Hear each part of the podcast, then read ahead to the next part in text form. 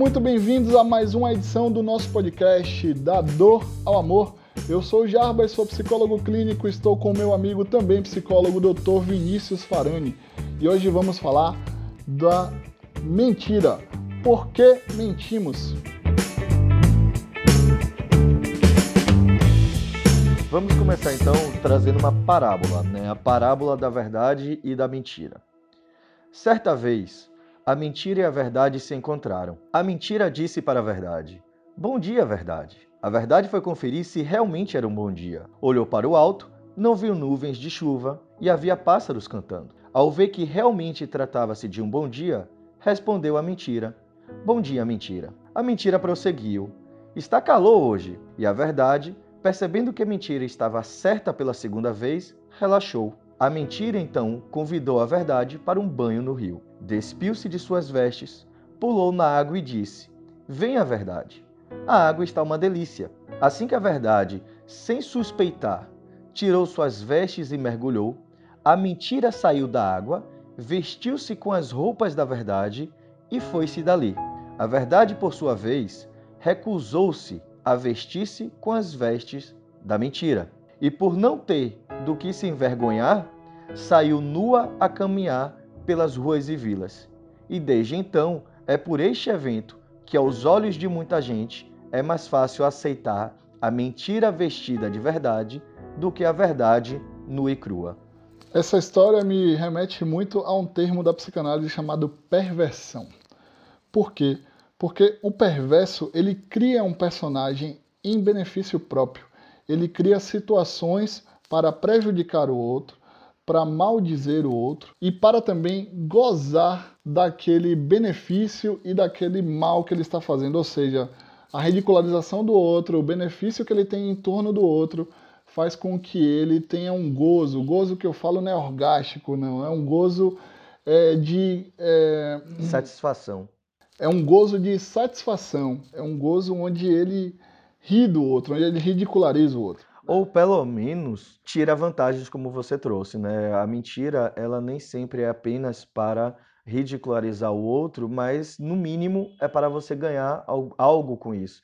Nem que seja é, não, ganhar uma não briga, né? No sentido de quando alguém você fez alguma coisa, você sabe que alguém vai se chatear com você e aí você mente justamente para você não ter o desconforto, né? Que aquela briga vai te trazer, aquela reclamação vai te trazer. Vou contar uma história bem engraçada.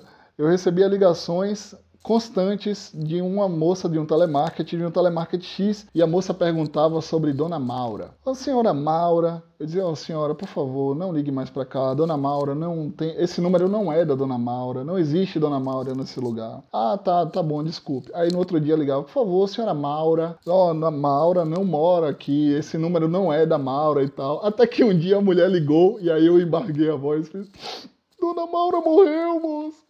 Dona Maura morreu, coitada de Dona Maura, você fica ligando pra Dona Maura. Não ligue mais pra Dona Maura. Quando eu contei essa história pra Larissa, ela se acabou de rir. E a gente riu muito dessa situação e realmente pararam de ligar.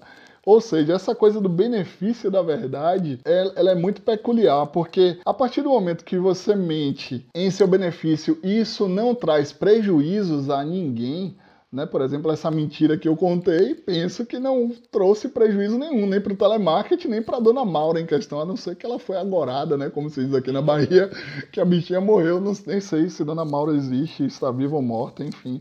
Dona Maura, onde você estiver, no espaço-tempo, que Deus lhe abençoe.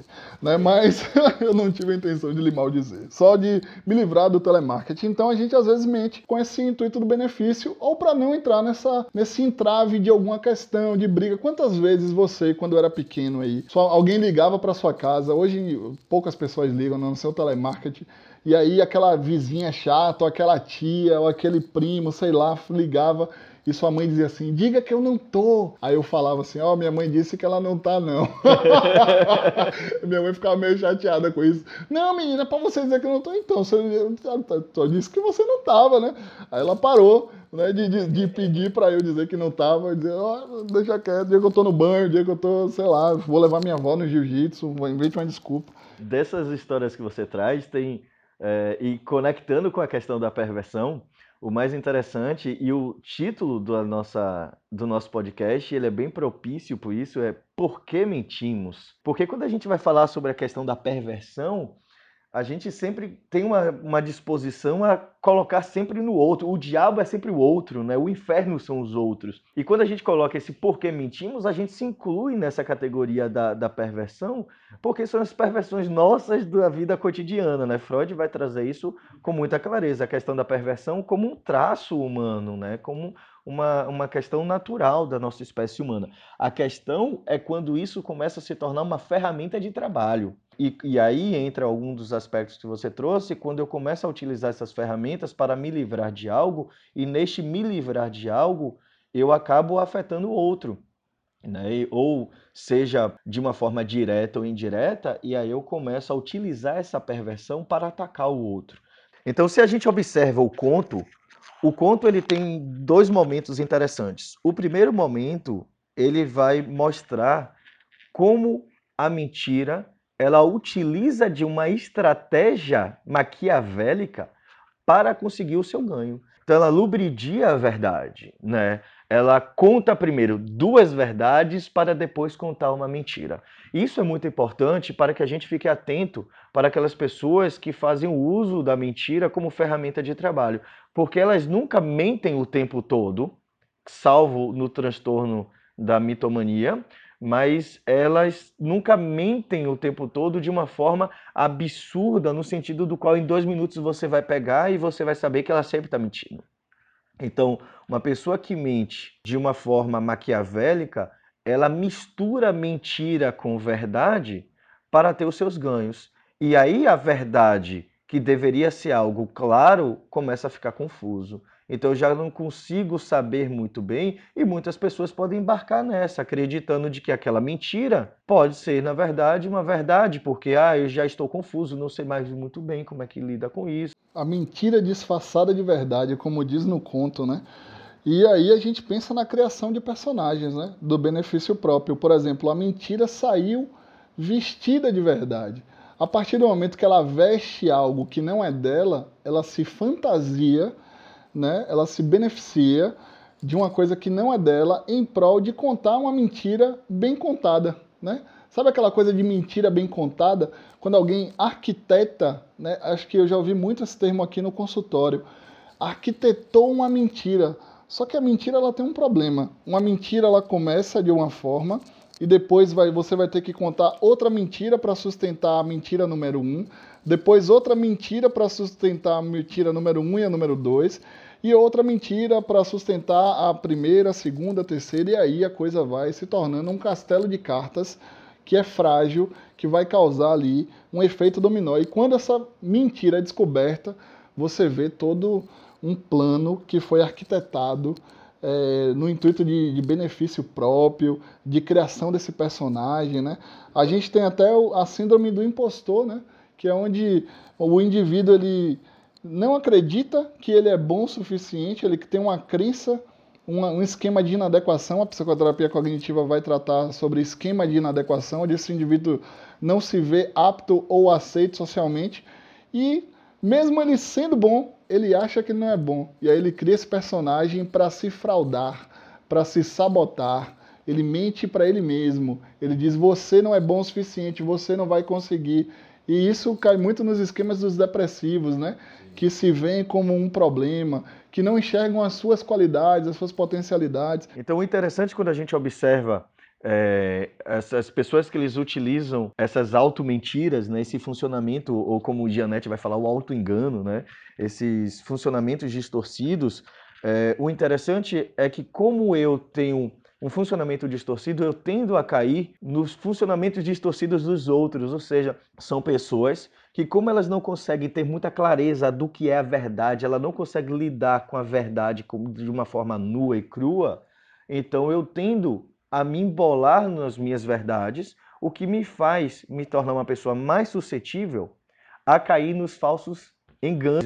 A gente observa isso em, inúmeras, em inúmeros contextos, né? seja no contextos psicoterápicos ou religiosos ou diversas outras camadas, você tem a questão de, de muitas muitas verdades sendo contadas que não são verdades, né? Muitas verdades vestidas, muita gente vendendo a salvação e muitas vezes, na verdade, você vai questionar que tipo de salvação realmente, para quem é essa salvação? Se é uma salvação para o seu próprio dinheiro ou é uma salvação para o outro, né? para o bem-estar verdadeiramente do outro. A psicologia tem se questionado, se preocupado muito com isso. Uhum. A gente está na era do, dos, do, das receitas mágicas, né? De cinco passos para tal coisa, 12 regras para não sei o quê, 12 isso para aquilo venha para tal coisa que não sei o quê, e aí a gente vai curar suas dores físicas, emocionais, sexuais, é, é, transcendentais, sífilis, bubão, AIDS, gonorreia e por aí vai. e a gente vê todas essas falácias e isso cai na, na questão ética, porque é altamente nocivo e altamente é, leviano, acho que essa é a palavra, altamente leviano, descuidadoso, é, perverso mesmo você mexer nas dores das pessoas para se beneficiar, para ganhar dinheiro através disso. E são muitos profissionais, ditos profissionais, entre aspas, aí, né, pelo Brasil todo, que você vai ver aí que vendem essa cura, essa receitinha mágica e se beneficiam da dor do outro. Eu acho que aí entra na questão ética, né, que a gente pode explanar de forma mais tranquila e de forma mais clara. E aí, quando você traz a, a questão ética, você tem duas, duas matrizes, né? Uma delas é a própria questão das nossas perversões da vida cotidiana, né? Também a gente tem que tomar muito cuidado para não sair pintando, ah, eu sou uma pessoa ética e você é uma pessoa perversa, como a gente já discutiu isso no começo desse podcast, o fato de que todos nós temos as nossas, os nossos desvios da vida cotidiana, isso faz parte da natureza humana, é, agora, o grande problema é quando isso começa a se tornar literalmente uma ferramenta de trabalho e a gente já começa a não se importar com o outro. E a gente começa, na psicologia, inclusive, a questionar os transtornos de caráter. Né? Entre eles, você tem, por exemplo, o transtorno de personalidade antissocial, vulgarmente conhecido como os sociopatas, você tem o transtorno opositor desafiador. Então, pessoas que utilizam a mentira é, para ter ganhos sem qualquer preocupação com o outro. É, e para complementar sua fala, quero trazer a questão da mitomania, né? dessa psicopatologia mesmo, porque é muito diferente uma pessoa que mente em benefício próprio contra é, versus né, esse mitomaníaco, que é uma doença, que é uma pessoa que realmente ele cria uma realidade paralela a que é a real, ao que é o que é palpável no mundo, para viver uma mentira, para viver um personagem, para dizer que fez isso, para dizer que fez aquilo. Esse mitomaníaco ele vai mentindo no intuito de ser aceito socialmente, de contar vantagem e tal. Muito, é muito difícil você ver um mitomaníaco que prejudique o outro. É, ele é muito mais ridicularizado, porque ele não, ele não se veste de verdade. Ele vai no, na mentira nua e crua. É aquela história do, do do pastor de ovelhas que contratou Zequinha para tomar conta da, da, das ovelhas do, durante a noite, né? Aí Zequinha, para dar uma zoada no pastor, falou: Pastor, socorro, socorro, olha o lobo. Aí o pastor vinha com a espingarda: Cadê o lobo? Cadê? Aí Zequinha: Caca, não tem lobo nada. Aí fez isso a segunda vez, fez isso uma terceira, uma quarta. Na quinta vez apareceu um lobo de verdade e Zequinha foi devorado pelo lobo. Ou seja, a moral da história: o mentiroso mente sempre, quando ele conta a verdade, todos dizem que ele mente. Né? E aí esse cara ele precisa assim de um tratamento psicológico. O perverso precisa de tratamento psicológico, mas muito possivelmente ele lubridie. Eu vejo muitas pessoas aqui na terapia de casal, é, em algum momento que eu recebo só o homem ou só a mulher em, um, em uma sessão ou outra, que aí eles falam assim: cuidado com tal pessoa, porque ela é muito manipuladora cuidado com não sei o que. Jarbas, como é que você lida com a mentira no consultório? Eu lido como Freud lida. Freud dizia de realidade psíquica, ou seja, se o paciente está contando uma história que é uma mentira, para ele aquilo é uma verdade e em algum momento ele vai se embolar naquilo ali, nas falas dele na psicoterapia e vai ser um momento de virada que vai dizer, e eu vou questioná-lo, né? Por que a mentira? Como é isso para você? Por que esse personagem? E aí você traz se a gente reflete sobre isso, então, apesar da, do mentiroso ele ter ganhos, né, pelo menos nem que seja temporários, e se a gente analisa a nossa política, esse temporário às vezes da mentira é bem longo, né? Mas é sempre um processo muito ansiogênico, porque o tempo todo eu vou ter que estar tá lembrando daquelas mentiras, sustentando uma mentira sobre a outra, e aí você e você recentemente tocou no ponto que é justamente a questão da autoestima. Às vezes eu preciso contar minhas mentiras porque eu não acho que eu basto para o outro que se eu contar uma verdade, o outro não vai se satisfazer com a minha verdade. E aí eu preciso sempre estar utilizando de alguma outra coisa para que as pessoas acreditem que eu sou mais do que realmente eu sou. E aí entra a questão dessa autoestima. O que é autoestima? É você sustentar quem você é. É você lidar com as suas limitações humanas. As limitações de que você vai errar, as limitações de que, bom, eu gostaria muito de ter feito melhor, mas infelizmente foi o que aconteceu, as limitações do que o mundo vai te trazer. Então, isso de alguma forma, quando a gente começa a lidar com a verdade, a gente começa a lidar dentro de uma experiência mais nua com o mundo, você também tem uma realidade muito mais tranquila. Você não precisa ficar procurando roupas para você usar na sua vida. Sua, então a sua vida ela se torna mais verdadeira e ela se torna mais leve. Uma vida com verdadeira é uma vida ética. E a ética ela traz uma leveza para a nossa experiência cotidiana. Então esse é um ponto interessante, porque se você observa uma pessoa quando ela está mentindo ou quando ela está querendo contar uma verdade, quanto mais você pressiona, mais ela vai ficando ofegante, mais ela vai ficando agitada e ela vai querendo mais e aquilo e aquilo e ela vai ficando tensa e ela simplesmente não consegue virar para o outro e dizer, pô, não consegui, putz, aconteceu aquilo e desculpe ou qualquer coisa do tipo. Então, uma vida com verdade, é, quando a gente vai aprendendo e vai se acostumando com isso, no começo até dói, né? Porque a gente vai ter que encarar, né? A gente vai ter que encarar. Eu me lembro de Bauman, uma das últimas entrevistas de Bauman antes dele morrer, ele dizia: a maior, o maior interesse da tecnologia hoje não é o fato da gente se conectar, porque a gente sempre se conectou com as pessoas. Mas é o fato de que quando eu quero me desligar de alguém, eu não tenho nenhum prejuízo em relação a isso. Então, se alguém está falando alguma coisa que eu discordo, que eu não gosto, eu simplesmente desligo e largo lá. Então, se eu faço alguma coisa com alguém de errado e eu estou no plano real, eu vou, aí ele diz, né, eu vou ter que mentir para a pessoa, eu vou ter que pedir desculpa, vai ter um desconforto, né? E no mundo virtual a gente simplesmente se desconecta. Bloqueia, né? né? a gente bloqueia, isso aí. E aí a gente não lida com o mundo de uma forma verdadeira. Mas qual é a vantagem de lidar com a forma verdadeira? É o fato de que a gente vai estar mais tranquilo. É a tranquilidade de você simplesmente olhar e dizer: ok, essa é a limitação humana. Então é aceitar de que a gente não vai ser tudo o que a gente gostaria, mas a gente pode ser tudo aquilo que a gente pode ser. Perfeito. É, isso me remete também, só para fechar aqui, porque, nossa, é muito enriquecedor essa conversa hoje. No começo da carreira eu atendia muitas crianças, né? E aí uma vez uma garotinha de seis anos chegou na minha sala e aí ela falou assim, tio, cadê aquela revista que todo mundo é feliz? Eu disse, qual? E ela estava se referindo a Caras, a revista Caras.